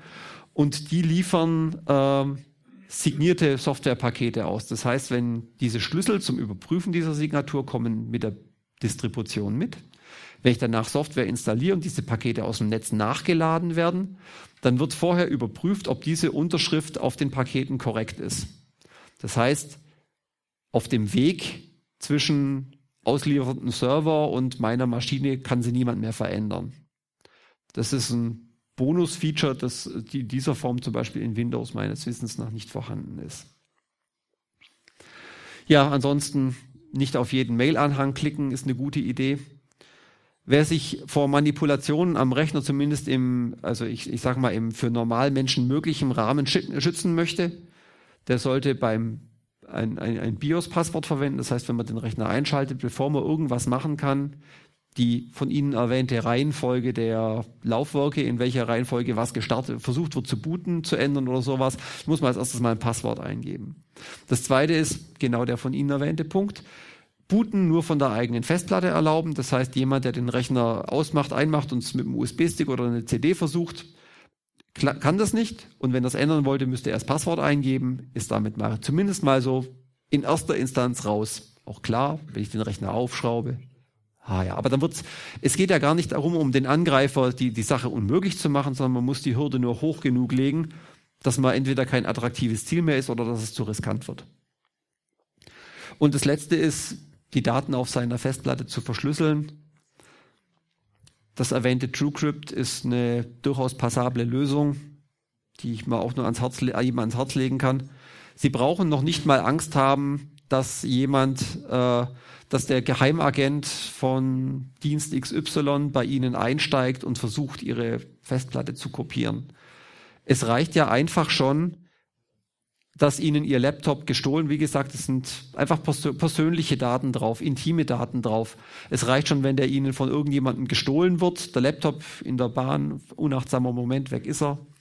Oder noch blöder, mir persönlich schon so passiert, die Festplatte geht kaputt. Und es ist ganz klar, es ist kein mechanischer Defekt, dass das Ding unlesbar geworden ist, sondern einfach die Elektronik hat mal eine schwarze Wolke von sich gegeben, die Platte drunter dreht sich aber munter weiter.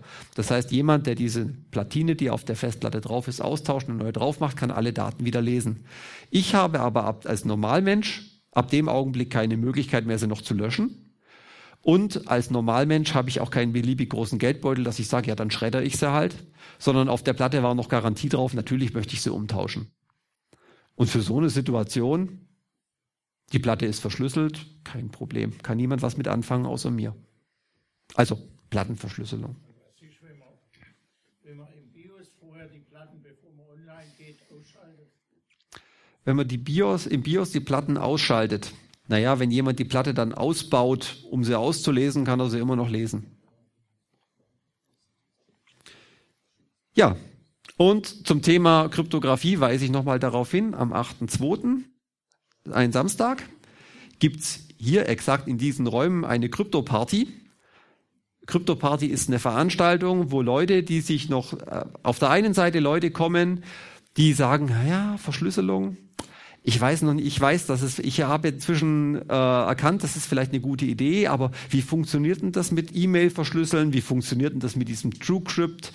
Wo kriege ich die Software her? Was muss ich bei der Verwendung beachten? Was sollte ich vielleicht tun oder nicht tun? Mit all den Fragen kann man dann herkommen und andere Leute, die sagen, ich kenne mich damit schon aus, aber ich erzähle es jemandem gern nochmal und helfe dem auf die Sprünge, die sind genauso eingeladen und dann trifft man sich zusammen zum gemütlichen Plausch, trinkt was miteinander. Wer einen Rechner hat, einen Laptop hat, auf dem er das Ganze machen möchte, bringt den mit, schaut man sich das Ganze an. Also das sind Kryptopartys.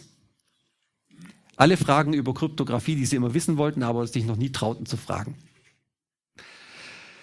Ja, ähm, zum Thema Staatstrojaner mal abschließend zusammenfassend. Der Chaos Computer Club ist gegen den Einsatz von solchen, von solchen Programmen, weil der Eingriff ist einfach unverhältnismäßig. Es ist eine Alles- oder Nichts-Geschichte. Wenn so, ein, so, eine, so eine Hintertür einmal drauf ist, hat die auf alle Daten Zugriff der, die technische Einschränkungsmöglichkeit, die vom Verfassungsgericht gefordert wird, ist technisch nicht machbar. Ähm, dementsprechend ist das nicht gesetzeskonform programmierbar. Eine unabhängige Kontrolle funktioniert auch nicht richtig, wie wir gehört haben. Und das Ding muss ja irgendwie eine Schnittstelle nach außen machen, weil die Ermittlungsbehörden müssen darauf zugreifen können. Jedes offen, jede offene Verbindung nach außen, also jede Software ist von Menschen gemacht und Menschen machen Fehler. Und die Chance, dass eben diese Hintertür, die von den Ermittlungsbehörden dann aufgemacht wird, einen Fehler hat und von Kriminellen mitverwendet werden kann, die ist einfach gegeben. Das heißt, jede Software macht das System komplexer und damit anfälliger für Angriffe. Weiterer Punkt, über den wir jetzt noch gar nicht gesprochen haben, ähm, wenn man solche Staatstrojaner unbemerkt aufbringen möchte, dann funktioniert das Idealerweise über eben irgendein Schlupfloch, was schon offen ist, wo ich es den Menschen reinbringen kann. Das heißt, ab dem Augenblick, wo wir sowas institutionalisieren, hat der Staat auch kein Interesse mehr daran, dass Sicherheitslücken, vorhandene Sicherheitslücken geschlossen werden. Im Gegenteil, früher war es so, für Sicherheitslücken hatten, die hatten, haben Leute für, aus, aus Spaß für Ruhm und Ehre gefunden und haben das dann publiziert. Dafür stand ihr Name dran, hat's gefunden, Händler hat's zugemacht. Heute ist die Situation so, ich kann das natürlich machen, nach wie vor, für Ruhm und Ehre, aber ich kann damit natürlich auch auf den entsprechenden Schwarzmarkt gehen und so Sicherheitslücken für viel, viel Geld verkaufen. Und wie gesagt, in dem Moment, wo der Staat in dieses Geschäft einsteigt, vergrößert man den Markt für solche, vergrößert man nur den Markt für, für nicht erkannte Lücken und Lücken werden nicht weniger publiziert. Wir alle leben dadurch unsicherer. Und abschließend diese ganze Thematik ist komplex. Vermutlich raucht Ihnen inzwischen auch der Kopf. Und ein Richter, der ähm, sich mit vielen, vielen Dingen beschäftigen muss, kann unmöglich in allem Experte sein. Die Leute sind oft damit auf, aufgeschmissen, die kennen halt die, die, die, die Sache im Umgang mit, mit Telefonüberwachung, haben sie kennengelernt. Den großen Unterschied zum Rechner kennen viele vielleicht noch nicht und ähm, kriegen die, die Biege nicht, nicht rechtzeitig, dass das einfach ein andere, ganz anderes Kaliber und ist und der leichtfertige Einsatz von so einem, von so einem sehr umfassenden Mittel ähm, wäre unserer Meinung nach eine Katastrophe. Ja, äh, rauchende Köpfe ist ein Stichwort. Ich möchte es damit da an der Stelle belassen, vom Vortragsteil her. Wenn Sie Fragen und haben, löchern Sie mich. Ansonsten vielen Dank fürs Zuhören.